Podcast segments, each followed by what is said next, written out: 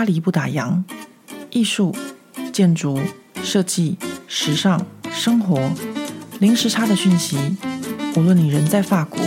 曾经在法国，或想来法国，喜欢或讨厌这个国家，都欢迎你和我一起度过巴黎的战斗人生。欢迎收听《巴黎不打烊》，我是何桂玉。现在录音的时间是二零二三年七月二十九日，星期六的巴黎时间晚上九点五十分。呃，现在录音的时间比较晚，嗯，不只是礼拜六录音而已，还有包含现在这个录音时刻也是比较晚一点。通常这个时候我都已经在床上躺平了。而且最近因为我在准备下个礼拜即将要做的事情，所以真的是非常的早睡早起。但是呢，今天一定要录音，因为呢，在我下个礼拜呃这件大事要做之前，有实在是太多的工作和要处理的事情呃没有做完，所以呢，我一定要就是好好的把我今天该录制的 podcast 呃这个功课得要好好的做完。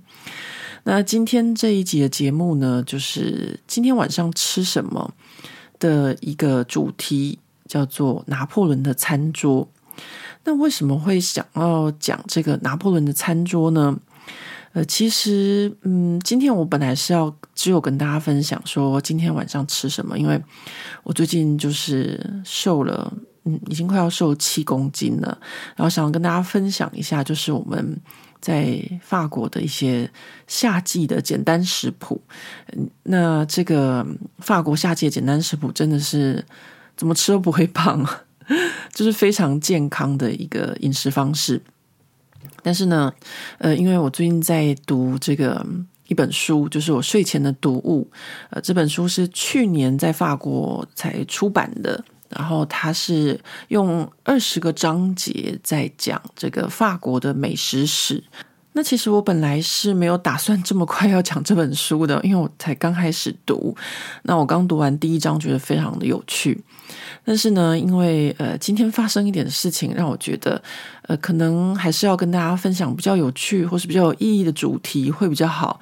那是发生了什么事情，让这个主题就是突然间就这样子横空问世呢？啊，其实呢是今天早上我起床的时候，就看到我的这个巴黎布达昂的脸书专业收到了一些私讯。那这些私讯其实应该是昨天晚上传过来的，但是呢，我就是早睡早起，所以早上起床才看到。那就是一些呃好心的读者，然后呢，呃，他们就传了一些呃网络上的呃荧幕截图，然后呢跟我分享。那会有这种事情，然后就是私讯分享，通常都是有人在背后说我坏话啦。那大家也知道，就是其实我并不是非常在意这些事情，因为呃，我觉得我自己也不是完美。我绝对相信，就算现在在听这个 podcast 的各位朋友们，呃，有些人呢也不见得会是呃完全的喜欢我这个人。呃，因为每个人的想法或是观点都是不一样的，所以你有可能呃能够继续听下去这个 podcast，有可能是因为呃这整集节目里面大概有可以超过百分之五十让你觉得你愿意听下去，但是你有可能会有呃百分之二十三十是你没有办法接受，你觉得你的看法跟我不一样的，所以呢，这个世界上本来就是这样子，有人的地方就会有不同的想法。所以，我其实是嗯，不是很在意，就是别人跟我的想法或看法不一样。那在这个巴黎不党的脸书专业上面，基本上呢，呃，我是不喜欢比战的，我不喜欢浪费时间在那边就是打字吵架。如果我真的要花时间在那边用手机打字的话，我比较希望是做的一些是呃知识的传播，或是分享，或是我刚学到什么，我跟大家分享。或是有时候是一些呃有感啊，或是心情这样子的抒发，而不是在那边吵架。所以在巴黎不打烊的脸砖上面呢，基本上就是嗯，我觉得也可以说是我个人的一言堂，我不反对，或者说是一个同温层很厚的地方。那当然，如果有些人要讲一些他就是嗯不赞成或是相反的意见，我觉得只要在礼貌的这个前提下，大家都可以发言，大家都可以讲，而不是谩骂，这种都是可以接受，因为大家的看法都是不一样。那当然会有一些呃网友私讯给我，是因为呃最近这个就是台湾的网红啊，真的就说非常流行，就是这个韩剧绝世网红的这个剧情啊，大家都在互相谩骂，然后争吵。那大家先今天传讯息给我的这个截图，其实跟我无关，我只是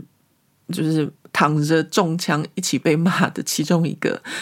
那大概情况，反正就是，呃，一个网红 A，然后在他的这个脸书的公开页面上面讲一个网红 B 的呃坏话，然后呢，这个网红 B 就决定提告，然后呢就截了很多的图。那这个网红 A 呢，除了讲网红 B 的坏话之外呢，呃，同时呢也讲到我这样子，所以有一些这个读者就看不下去，就传给我，呃，大家都非常的气噗噗，就觉得说莫名其妙啊什么的。那当然，我也不是完美，所以绝对会有人喜欢我，也会有人讨厌我。那这件事情呢，对我来说，其实，嗯、怎么讲呢？我很感谢这些传呃这些私讯气噗噗的网友们，但是呢，我相信巴黎不打烊的 Podcast 的听众们应该都知道，我其实并不会太在意这些事情。也就是说，呃，我一直跟大家讲的，就是我有自己有兴趣的东西，所以呢，别人说什么，或是他们在骂什么，我都不是很在意，我也不会去跟人家对骂，或是浪费时间在那边做些比战。因为我，总是觉得，呃，与其花那个时间在那边，就是大家打这个混战，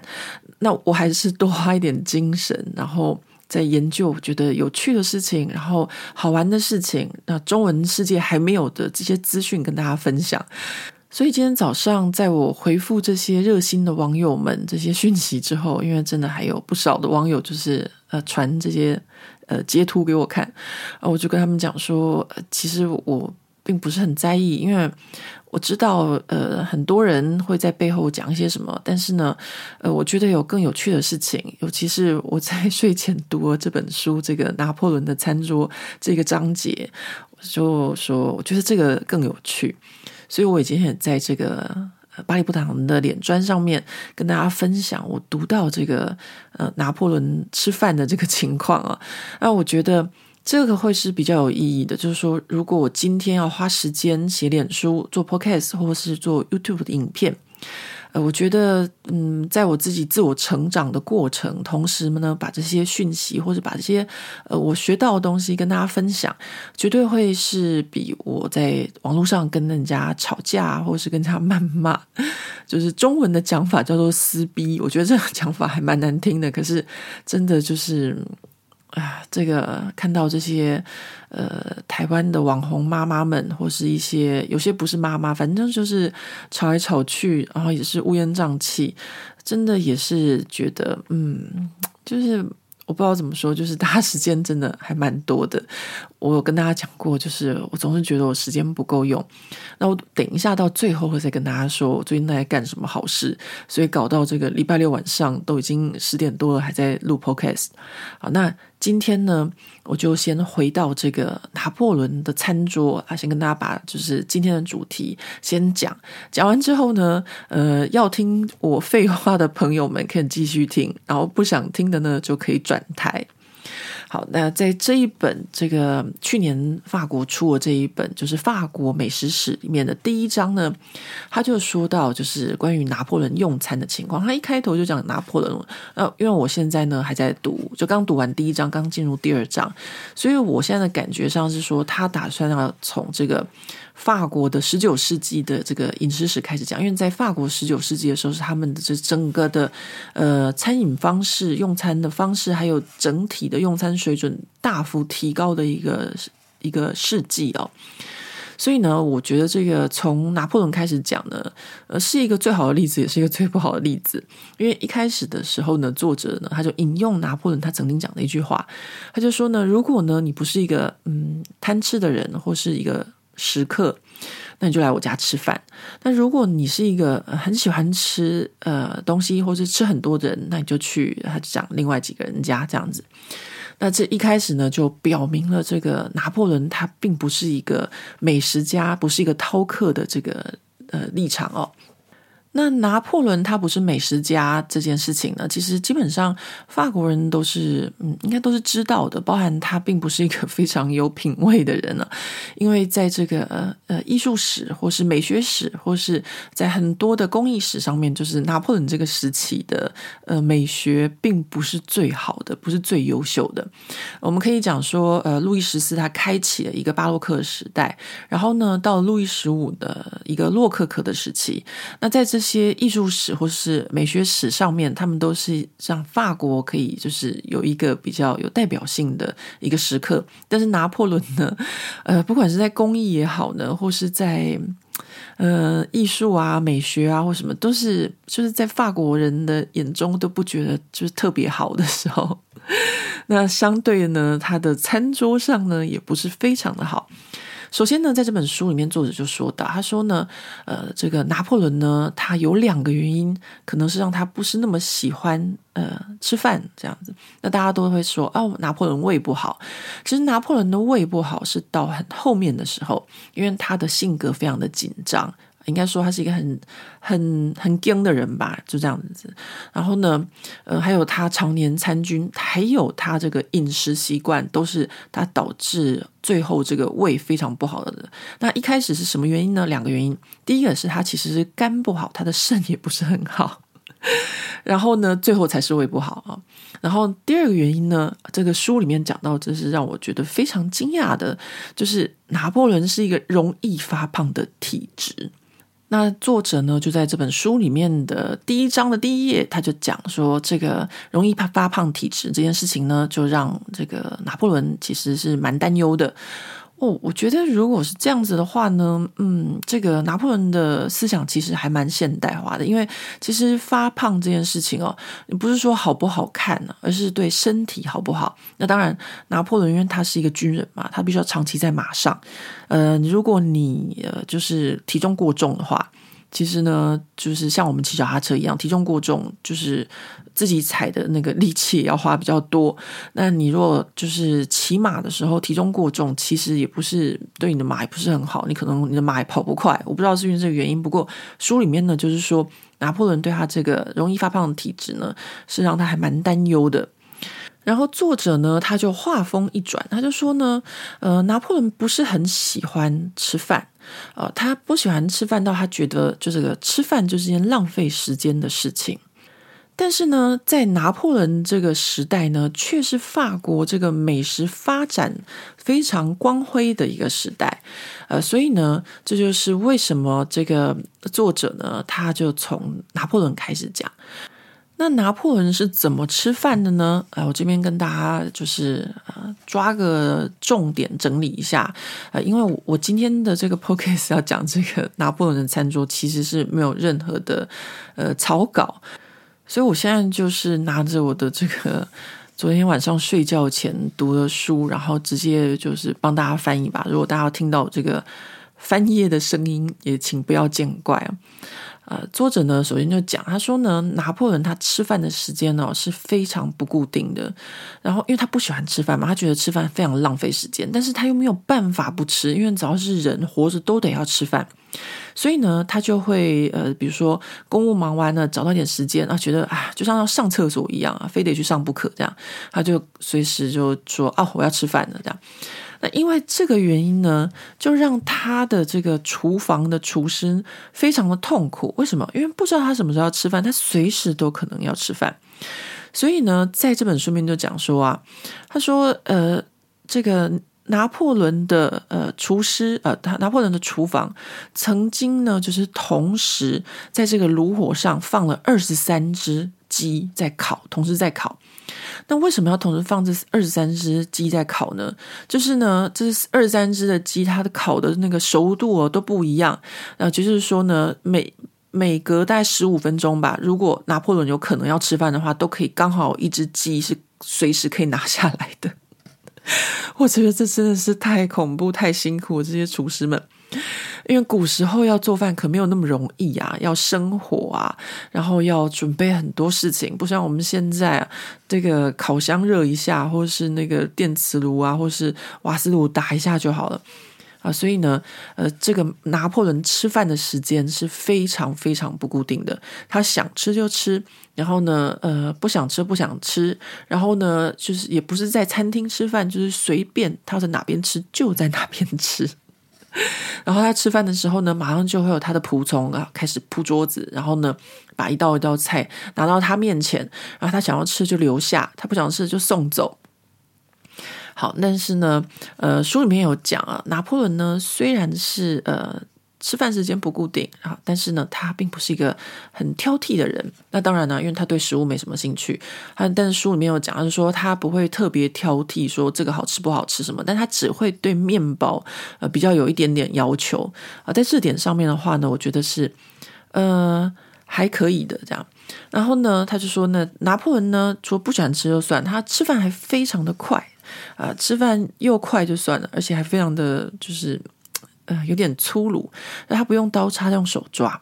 然后呢，抓完以后呢，就直接插在他的背心，然后在他裤子上面。所以他的那个仆人必须要就是在这个他吃完饭之后，如果弄得太脏，还得帮他准备一套衣服，让他换换那个衣服。呃，这个真的，嗯，以妈妈的角度来说，嗯，不是一个好小孩。不过，如果以他日理万机的情况来说，嗯，大概也可以理解吧。反正，如果你真的要花这么多时间在吃饭的话，你可能也没有办法完成你的大业，这样。所以，我也呃没有说特别要批评他什么，但只是觉得非常有趣，这个人吃饭的方式啊，他吃饭呢，还有一个习惯就是他。不跟别人吃，他就自己吃，因为谁有办法像他吃的那么快？书里面写了，他中饭只花八到十分钟的时间，晚餐十五到二十分钟啊，所以呢，呃，这个速度，我个人可能是没有办法跟上，就是要狼吞虎咽呢。那书里面就讲了，这个他都自己一个人吃饭，想到就吃这样子。但是呢，他每个礼拜天的晚上会把时间留下来跟他的太太，呃，就是皇后约瑟芬一起吃饭。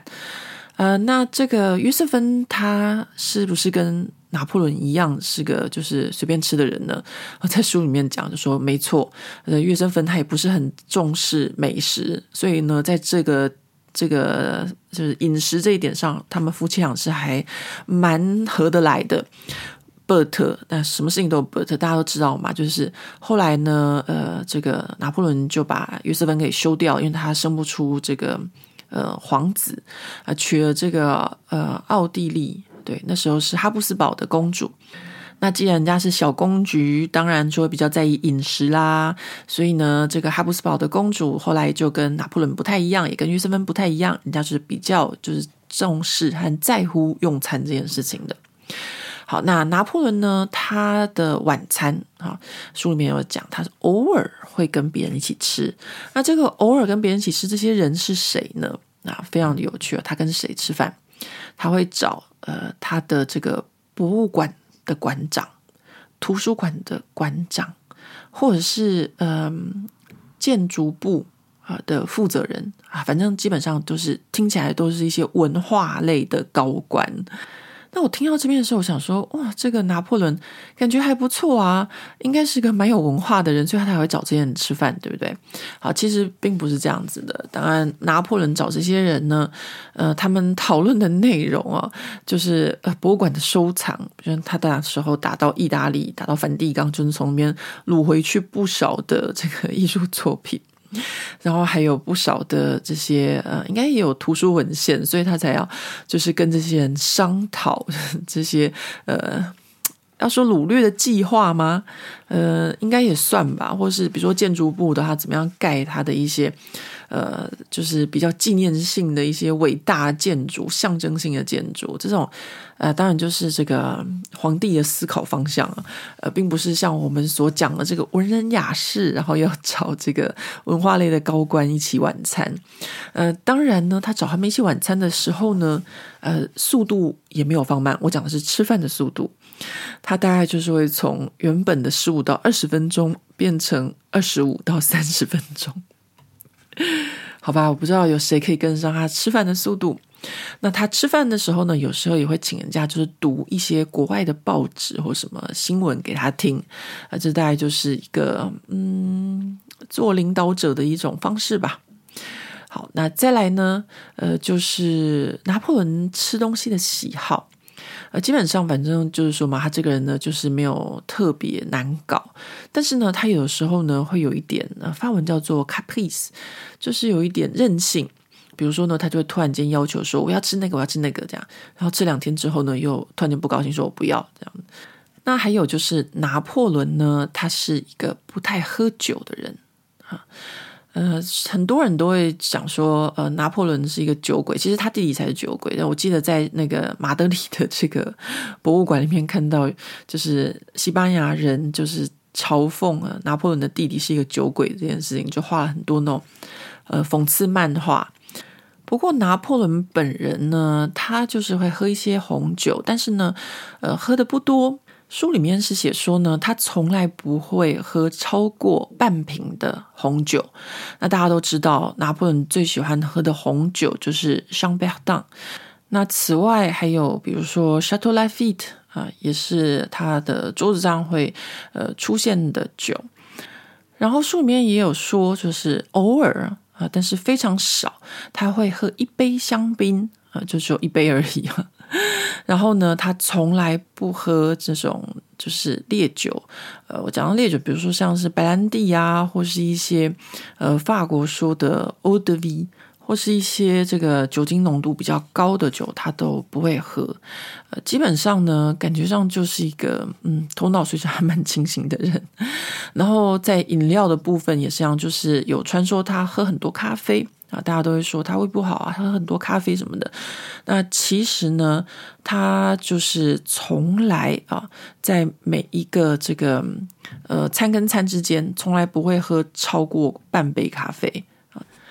那他最喜欢的是什么呢？他其实最喜欢的是巧克力。啊，这真的很好笑。呃，拿破仑喜欢巧克力，没错，而且呢，他都会在睡前喝一杯热巧克力。真的是，嗯，想象不到的拿破仑呐。OK，好，那再来呢，就是后来拿破仑他当上皇帝之后，那他就知道这个吃饭的重要性。当然，他也不是一个傻子嘛，他就是一个政治人物，应该说政客吗？嗯，你可以这样讲，反正就是他就知道说，这个吃饭是一个外交和一个政治的一个手腕。但是呢，他自己本身并不是很喜欢这件事情，于是他就把这件事情交给了塔列朗去处理，就是去宴请一些国外的使节啊，然后去做这个排场。所以呢，在这个拿破仑时代，有一个非常有名的厨师，就是安东南加汉姆。呃，安东南加汉姆在这个我的这个 YouTube 频道里面有跟大家分享过。其实他的全名啊，我记得是马伊安团。Gahem，但是大家呢都会称他为安东南 Garhem，呃，是不太一样的。就是在法国有一种，就是呃，他的正式名称和大家对他约定俗成的一种称呼。好，所以呢，Gahem 呢，我们都会称他安东南 Garhem。好，这边跟大家分享一下，因为我以前刚开始的时候不太懂，我就傻傻的说马黑安托万 Garhem，no，其实是安东南 Garhem。好，那呃，拿破仑那个时期就出现这位就是法国史上非常有名的厨师，当然还出了很有名的美食家萨瓦兰，都在这个时期出现。但是这个皇皇帝本人呢，并不是那么喜欢吃饭。他不喜欢吃饭就算了，这边还要书里面有跟大家讲这件事情，就是他每次去行军的时候，其实呢。大家还是会想到皇帝要吃饭这件事情，但是呢，他出去打仗的时候呢，就变得非常麻烦，因为那是在古时候嘛，所以要有这个呃吃饭的这个食材哈，要有粮草就不是很容易，所以在他出发前，这个伙食队啊就会先出发，在他到之前就开始张罗所有的食材，准备吃的什么的，然后后面的这个军人才。慢慢的出来，然后准备去打仗。可是呢，又很矛盾，就是其实拿破仑并不是很重视吃的。有的时候，呃，找不到一些东西吃的时候，他也无所谓，他就在马上吃，他就可以就是一边他最喜欢就在骑马的时候就解决。我我真的在很难想象说有什么人可以一边骑摩托车一边吃便当，大概就是拿破仑那个样子吧。那他比较容易啊，他就是呃会吃一个面包配一个鸡腿这样子，就是或者是什么，反正他本来就用手吃饭，所以他在马上吃饭。那有的时候呢，他们也会扎营。那扎营的时候，那他就会有一个就是简餐。那在书里面呢，就有讲到，就说拿破仑就。不是很重视呃这个饮食嘛，所以有时候呢，在打仗的时候随便吃它也无所谓啊、可能只是一个烤马铃薯，烤嗯，我差点说烤地瓜，在法国不是烤地瓜，是烤马铃薯，反正他就可以就是果腹啊，反正对他来说只要肚子不饿就好了，所以呢，他也会跟他的这个呃军官呐、啊，或者他的士兵这样一起用餐。那书里面有讲到一个最特别，就是呃这个。拿破仑呢，他会在他的这个呃军营啊，或者他出去打仗，他会有时候会安排一些，就是可以让这个官兵同乐的呃 一个这个晚餐。那这个所谓官兵同乐呢，就是没有分阶级，大家一起吃饭。那听起来好像是很不错，但是其实呢，大家都知道这个在军队里面是有一个很严格的这个阶级制度。所以当拿破仑这么做的时候呢，那书里面就写，就说有一些比较低阶的官兵啊，这真的是呃，就是吓到或者是害羞到，就是连吃都不敢吃，就对，就是从来没有遇到过这种事情。好，这是呃拿破仑的另外一种餐桌的方式。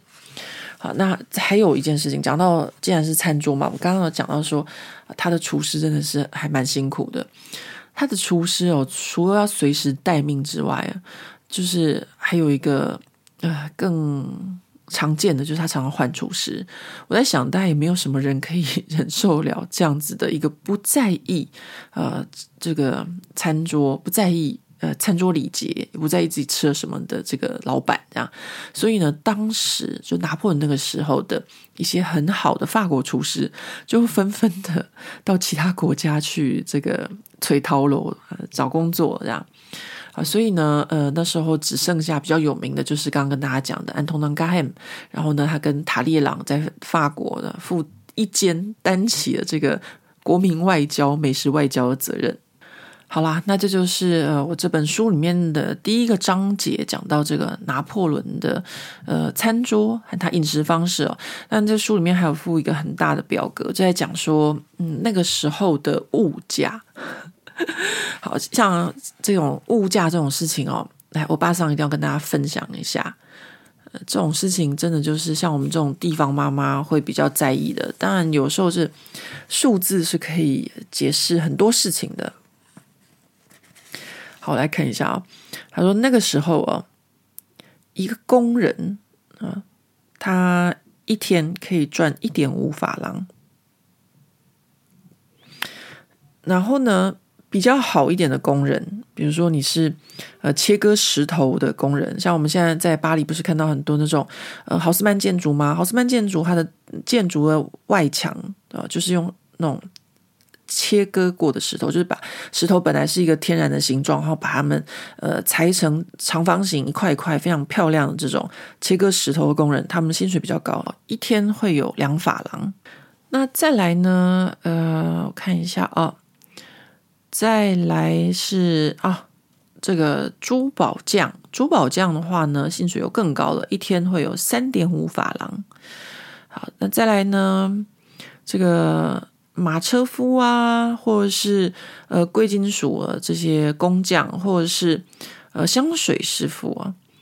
呃，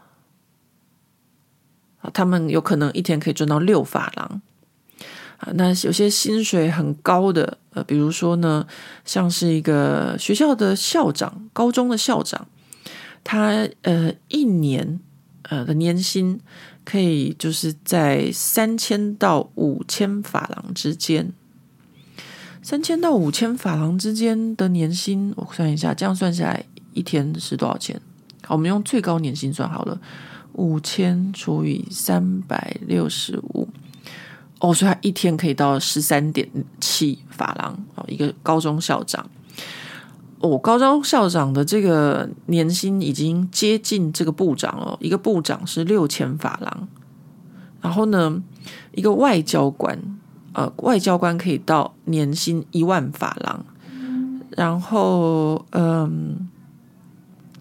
好，最高的是两万五千法郎，就是政府的这个呃顾问啊，可以到两万五千法郎。好，那我们大概知道这个薪水之后呢，我们来看一下他们当时的这个物价。当时的物价哇，这个鳗鱼还不便宜哦，鳗鱼呢在差不多一到三法郎之间。所以呢，我们来看一下刚刚讲的，一天赚一点五欧的工人就吃不起了，因为你一下子就一天的薪水就没了。呃，然后嗯。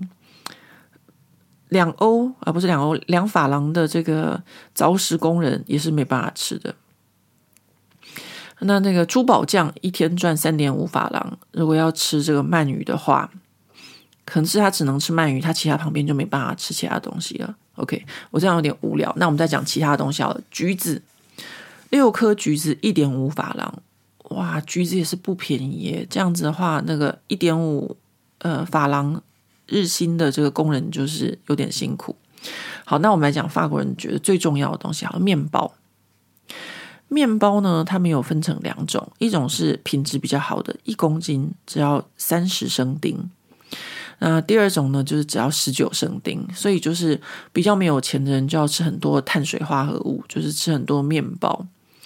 哦，还有一种国民美食，价格也不高，只要四十升丁，就是朝鲜蓟。朝鲜蓟在南法是很种很多很多，好像在诺曼底那边也有，但是是不同品种。所以呢，基本上这个朝鲜蓟是可以吃的。那奶油就有点贵了，奶油就是在一点六到二点二法郎之间。那拿破仑最喜欢的巧克力呢？巧克力啊、呃，以现在的这个重量，它差不多半公斤来说，大概是两法郎。那有一个东西比巧克力还要贵。就是呃，也是半公斤就要八法郎哇！那时候哦，对，因为呃，这个咖啡是舶来品嘛，所以就是会比较贵。我们来找一点便宜东西好了，看看呃，就是呃，月日薪不高的人可以吃什么？我们来看一下啊，嗯，都蛮贵的诶，比如说肉好了，嗯、呃，鸭肉一点二法郎。鸽子肉一点五法郎，而且这个价格还有分成是巴黎还是外省的啊？然后呢，哦，这个哦，有个东西还可以接受，就是乳酪，乳酪差不多在六十升丁到一点八法郎之间。所以如果呃你的薪水不是很高，然后你要补充蛋白质的话，可能就要吃乳酪。然后还有一个东西也是可以吃的，就是呃那个沙丁鱼。沙丁鱼的话呢，十二小条沙丁鱼就是八十升丁，所以如果你的日薪是一点五法郎，那你一天就是可以买个一公斤的面包，然后再配个这个沙丁鱼，然后再搭配一个朝鲜蓟，应该这样子感觉上还可以，对吧？好，那在他们的这个油也是不便宜的，呃，油比如说有这个胡桃油一公斤二点四法郎，哦，这个呃底层的工人们真的不容易生活啊。有一个东西可以吃，他们可以吃这个鸡肉。鸡肉比较便宜，在二十到六十升丁。哦，还有一个就是那个叫什么辣的，呃，叫做三层肉这种比较肥一点的，大概八十升丁。呃，啤酒也很便宜，啤酒在二十到七十五升丁。然后呢，我是不是很无聊在跟大家讲这个？好，反正呢，呃，在这本书里面就有讲了。反正我们现在大概就可以了解，因为你可能要了解一下当时的物价，然后呢，才可以知道说你吃什么东西呢？呃，像拿破仑这样子喝巧克力是比较贵的，然后喝酒也是比较贵的。好，那我们今天这个拿破仑的餐桌呢，就已经讲完了。好，非常的快速，三十四分钟。所以呢，现在想要转台的朋友们就可以转台了啊！我接下来就要跟大家分享，就是我最近的这个夏天在吃什么。其实不是我最近就是在法国的呃夏天会吃些什么，其实法国夏天盛产的就是番茄，所以我们家每天都在吃番茄。番茄的一百种吃法。那刚开始的时候呢，我会觉得蛮无聊的，然后很难接受，就是每年夏天的这个。不要说只有夏天，就是我们的四季啊的菜色变化很少。就你到冬天就是吃冬天的食物，你到什么时候吃什么时候的食物，不不像台湾有这么多的选择，然后随时都可以有，就是因为台湾一年四季都像夏天一样嘛，所以有很多的这个蔬菜水果选择，可能冬天也会有，然后夏天也会有，就会。比较多样化，那在法国就不是这样。反正呢，到了这个夏天的时候呢，尤其是这个七八月，七月开始就是不停的吃哈密瓜，然后呢，呃，正式进入八月之后，真的就是这个番茄的这个盛产的时候，就真的每天都在吃番茄。刚开始的时候，我真的就不太习惯嘛。可是到现在这几年来，我已经养成了跟法国人一样的习惯，就是我会尽量在夏天的时候呢，把我一年该吃的番茄全部吃完，因为就在这个时候的番茄是最好吃的。呃，那这个吃番茄呢，真的就是，嗯，也是我最近就是呃维持身材的一个方法，因为。番茄真的就是很简单料理啊，我们就会直接买来，然后切开，然后加点橄榄油，然后呢，我最喜欢的就是就是加意大利的乳酪 s t a c i a t e l a。呃，什么是这个 s t a c i a t e l a 呢？其实我们大家都知道，在法国，我们常常夏天的时候吃这个番茄生菜沙拉，也不叫生菜，就是番茄沙拉，会加这个布哈达，也是意大利的乳酪。但是我个人没有很喜欢布哈达，但是呢，我却很喜欢呃 stachetela，呃，为什么呢？呃，这个 Stracciatella 呢，它其实就是布哈达里面的那个部分，呃，布哈达的外面啊，就有一点点感觉上是像呃豆腐的感觉。那这个 stracciatella 呢，它就是这个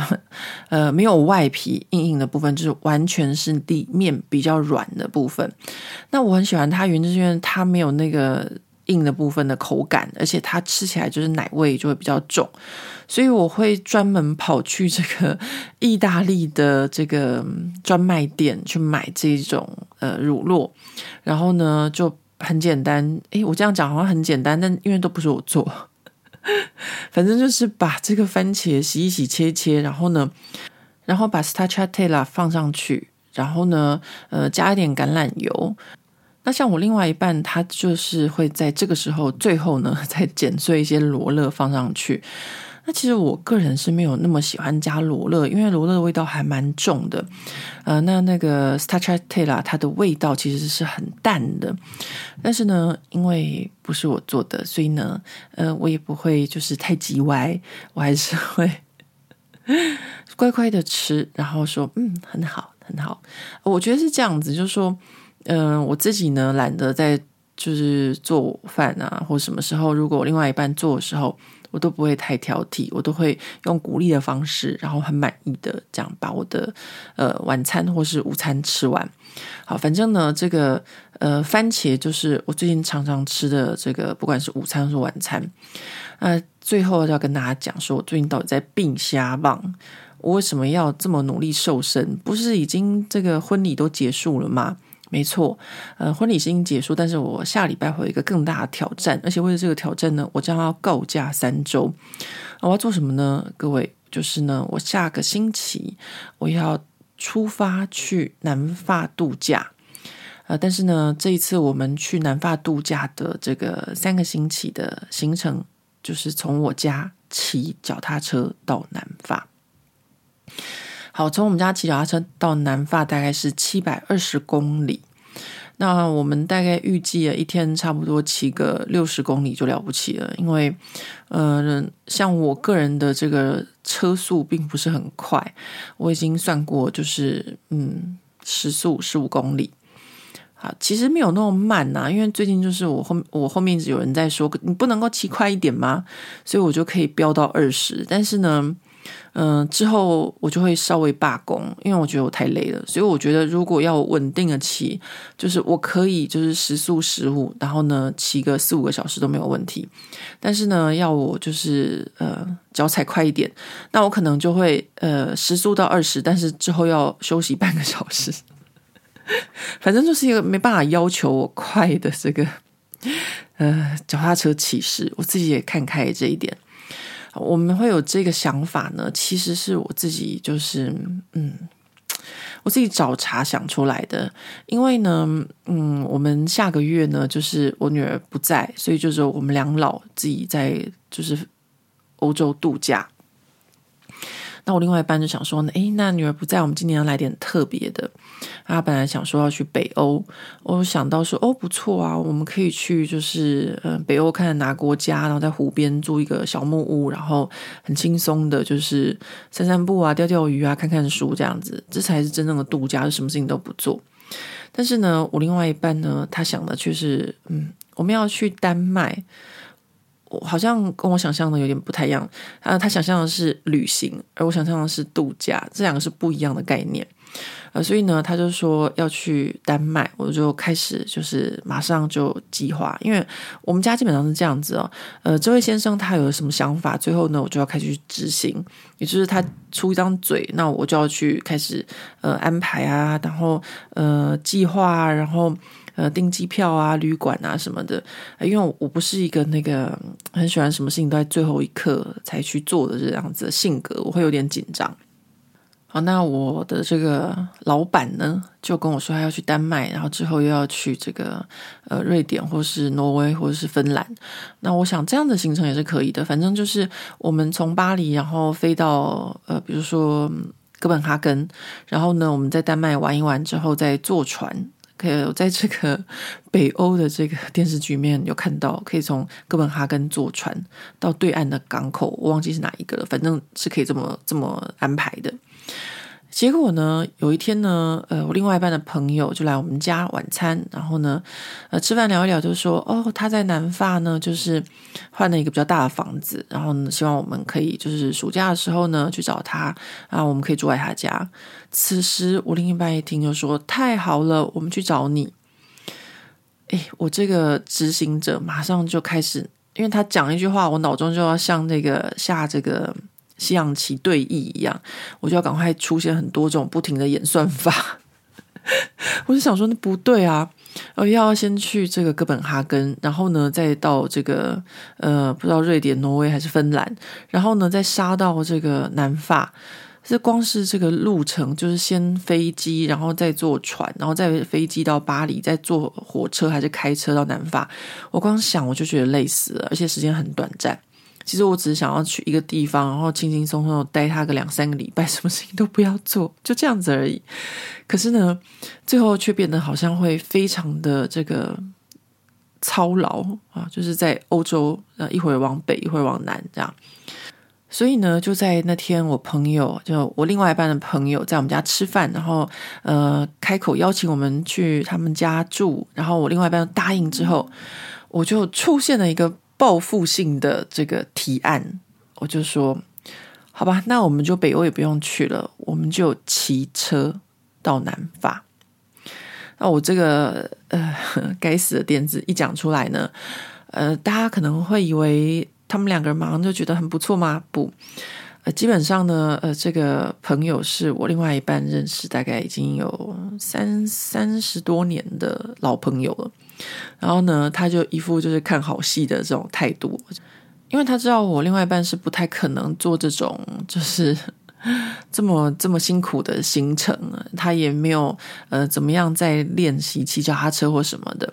反正他就是看好戏啊，就是想说我们两个可能会吵架或什么的。然后呢，果然我另外一半呢，他就说。啊，这么远怎么可能？然后他平常也没有就是很认真在练车，然后就觉得说啊，这个屁股很痛啊什么的啊，若是遇到热浪怎么办呢？啊？就讲很多种搪塞的话。但是呢，我的个性呢，就是有一点这个机歪机车，就是我另外一半呢，一会儿跟我说要去北欧，然后呢又突然间说要先去那个哥本哈根，然后呢一会儿又跟我说要去南法，所以我就决定要给他冲抵一下，我就说没有啊，我们就是骑脚踏车去南法就好啦，我们什么北欧都不用去啦，啊骑脚踏车没有什么不好啊，我们可以锻炼身体啊，像我们去那个滑雪的时候还不是一样啊，连续五天每天都要走五六个小时在雪地里面，我的腿快断啦，所以我一点都不介意骑脚踏车去南法哦。然后我另外一半就一直觉得说我疯了这样，然后他的朋友就这边看好戏，就是那种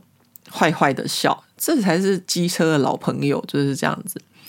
然后呢，他们就在旁边呢，就是呃喝他们的酒，我就很认真，就是好像真的要做这件事情一样。我就拿出我的手机，然后呢拿出一这纸笔。然后就开始呢，就用这个谷歌地图，从我们家到南方，我们朋友家骑脚踏车路线要多少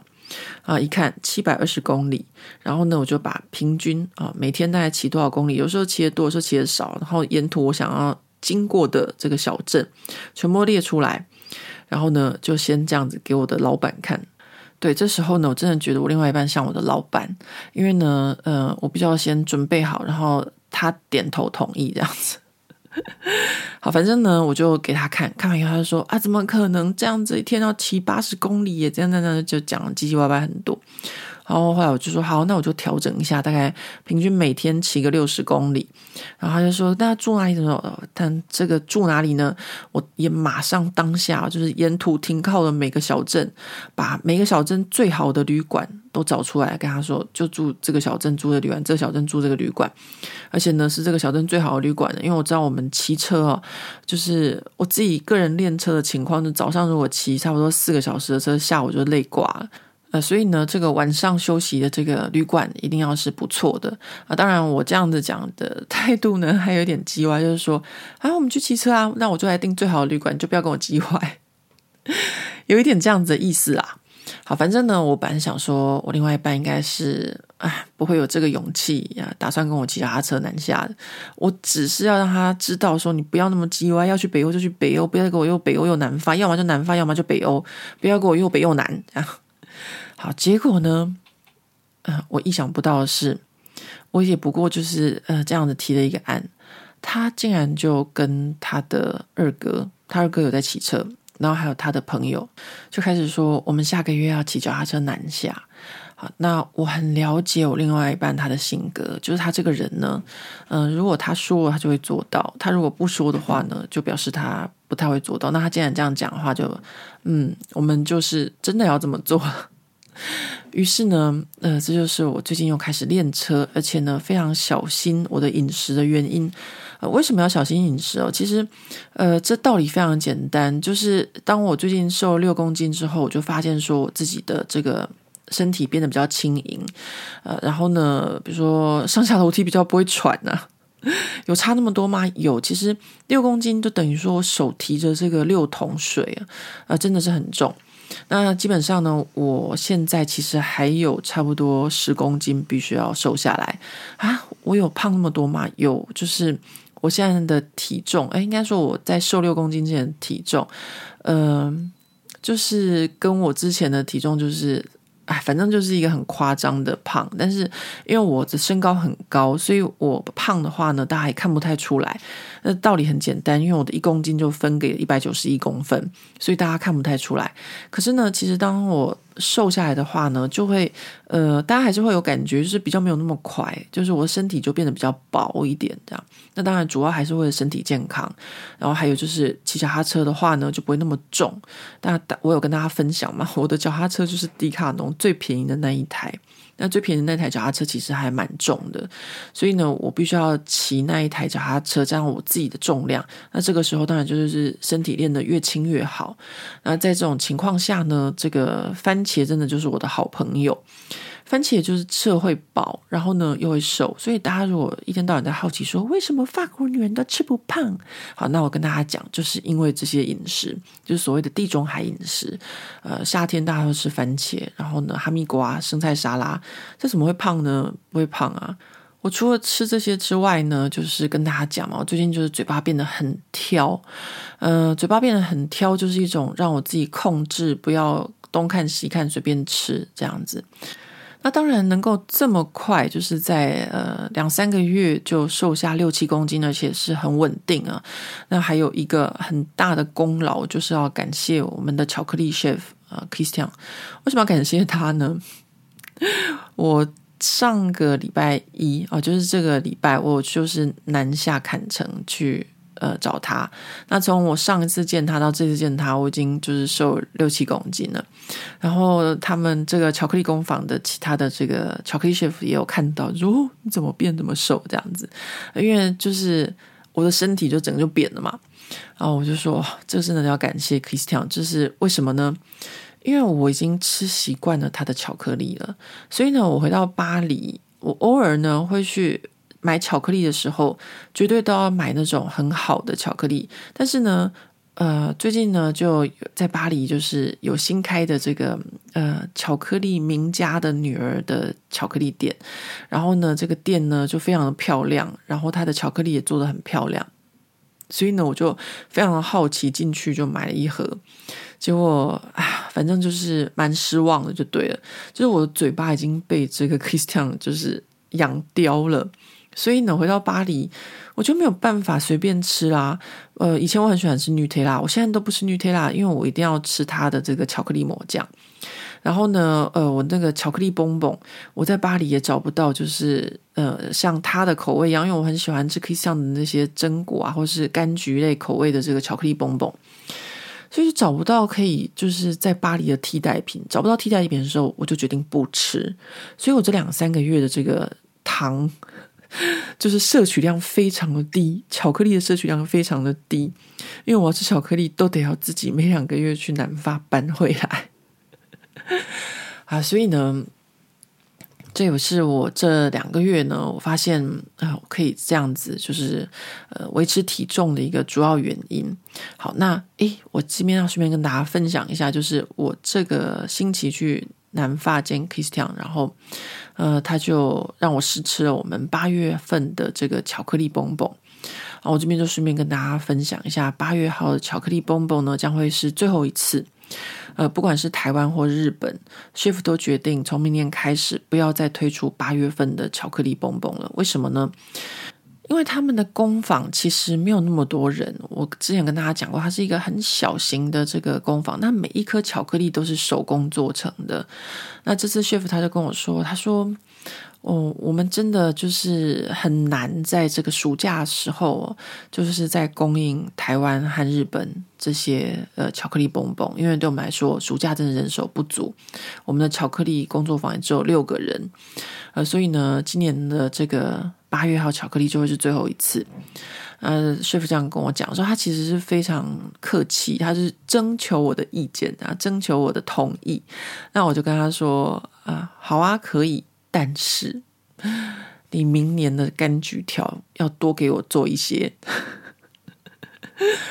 因为他每一次这柑橘条数量都非常的少，然后呢，我们每一次都秒杀。今年呢，根本就还没有上架，就已经被所有这个订阅制的这个会员们就已经买光了。所以我真的觉得对大家很抱歉，我就跟这个 chef 交换条件，我说好，明年没有八月号的蹦蹦，但是你要给我。多一点这个柑橘条，好吧，就这样子，我就跟 chef 达成了共识。所以呢，今年的八月号巧克力将会是最后一次八月号巧克力。那是什么口味呢？呃，就会是，嗯，我想一下，我记得有薄荷、罗勒、马鞭草，还有一个我忘记了。啊，基本上呢，就是以这些香草为主题的这个，嗯、呃，蹦蹦。那 chef 他有跟我讲，他说他们做这个香草为主题的蹦蹦，其实很好玩。他就是他也不藏私，就是跟我说怎么他们怎么做。他们会把新鲜的薄荷，然后呢像冷泡茶一样的方式萃取，然后再拿来做这个巧克力的内馅。所以呢，大家吃到这些巧克力都是由这些新鲜的这些香草做成的内馅，然后味道呢非常的怎么说呢？我觉得很清爽，很淡雅。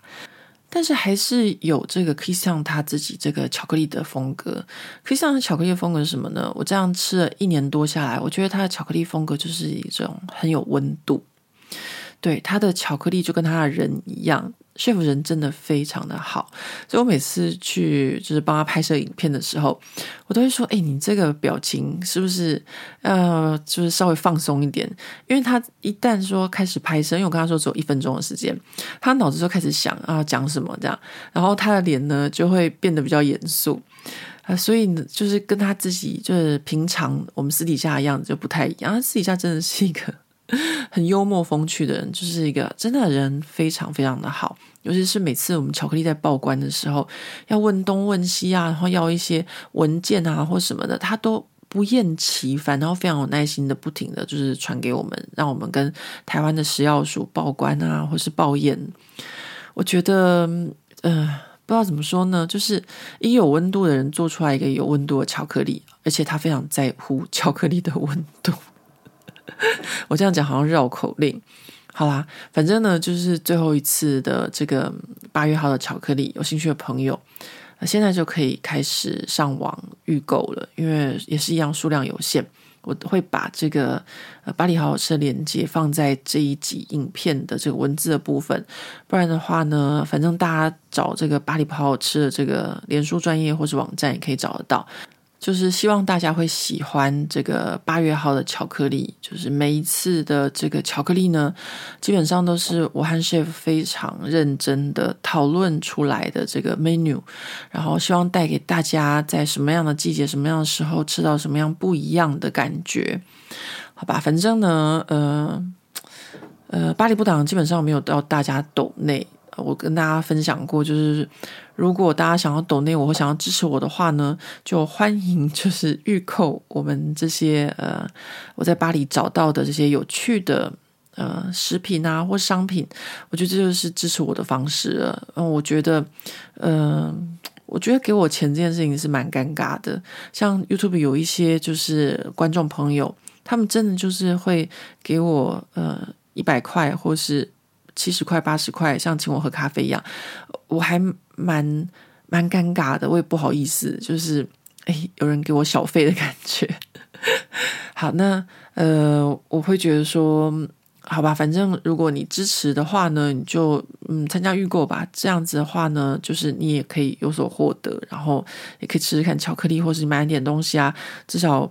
好，也是支持的一种方式吧。我觉得这个这个方式，我之前跟大家分享过，就是我的想法啦，或者是呃，可以支持呃赞助巴黎不打烊的一些品牌啊，或什么的，呃，这都是一种支持我继续啊、呃、在这边做 podcast 或者做影片，或者继续写一些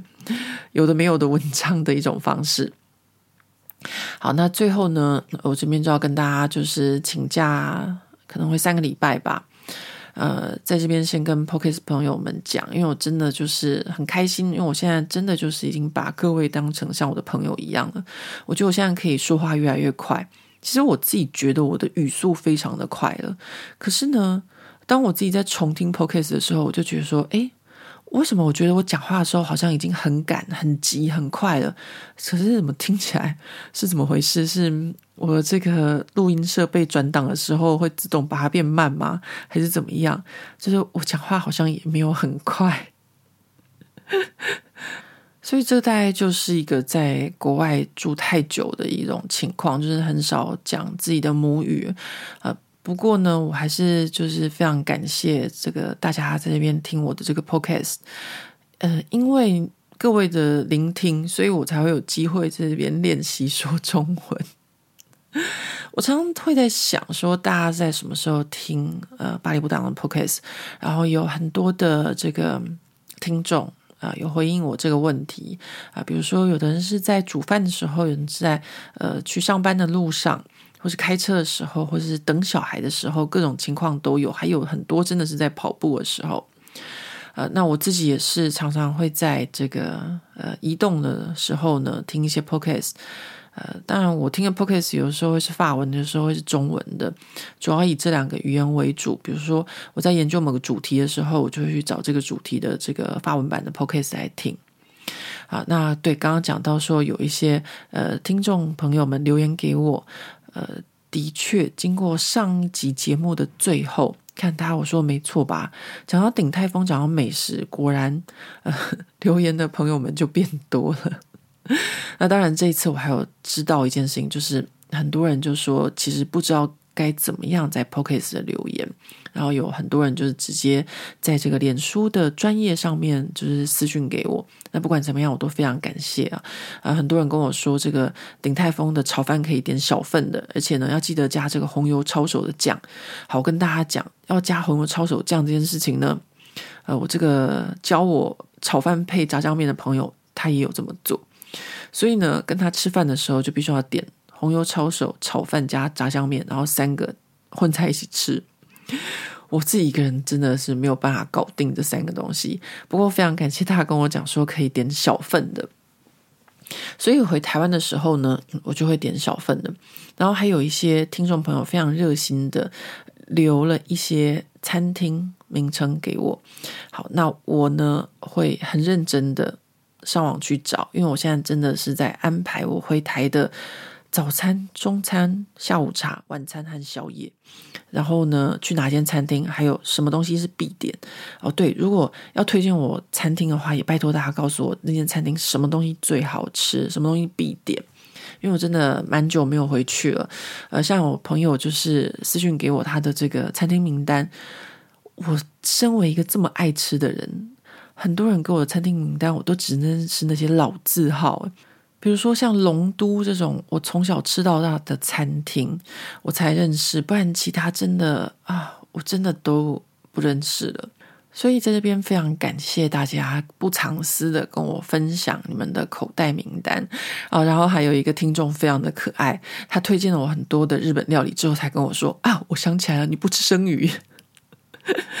对，我不吃生鱼，其实诶，我记得我跟大家讲过吧，就是呃。我一来呢，就是呃有点不太适应这个生鱼片的口感，我觉得好像在吃我的舌头。啊。然后第二个呢，是我的肠胃呃不太适应生的肉和生的鱼。其实我还是会去尝试，但是我每一次尝试之后，呃，我晚上的时候都会这个腹部绞痛，真的是绞痛到醒的那种。所以呢，我还是不要尝试为妙。不过后来我想一想，也还好啦。就是像我那么爱吃的人，如果我连生鱼片都不放过的话，那真的很恐怖诶。然后我也常会想说，呃，像我那么爱吃的人，还好我没有就是一头栽进，比如说红酒的世界啊，或什么酒的世界。不然的话，我就是一个 就是栽下去就会深陷其中的这种性格。好吧，那今天的节目就到这边了。我们已经过了一个小时又一分钟了，呃，谢谢大家的收听。那接下来呢，我就会请假三个礼拜，然后在沿途我会跟大家分享，就是我的屁股有没有开花，然后我有没有剃腿，然后呢，呃，我到了什么城市，或是我干了什么好事，或是有没有热浪，没有热死，有没有跟我另外一半吵架，好吗？好吧，那就这样子，我们下回见喽，拜拜。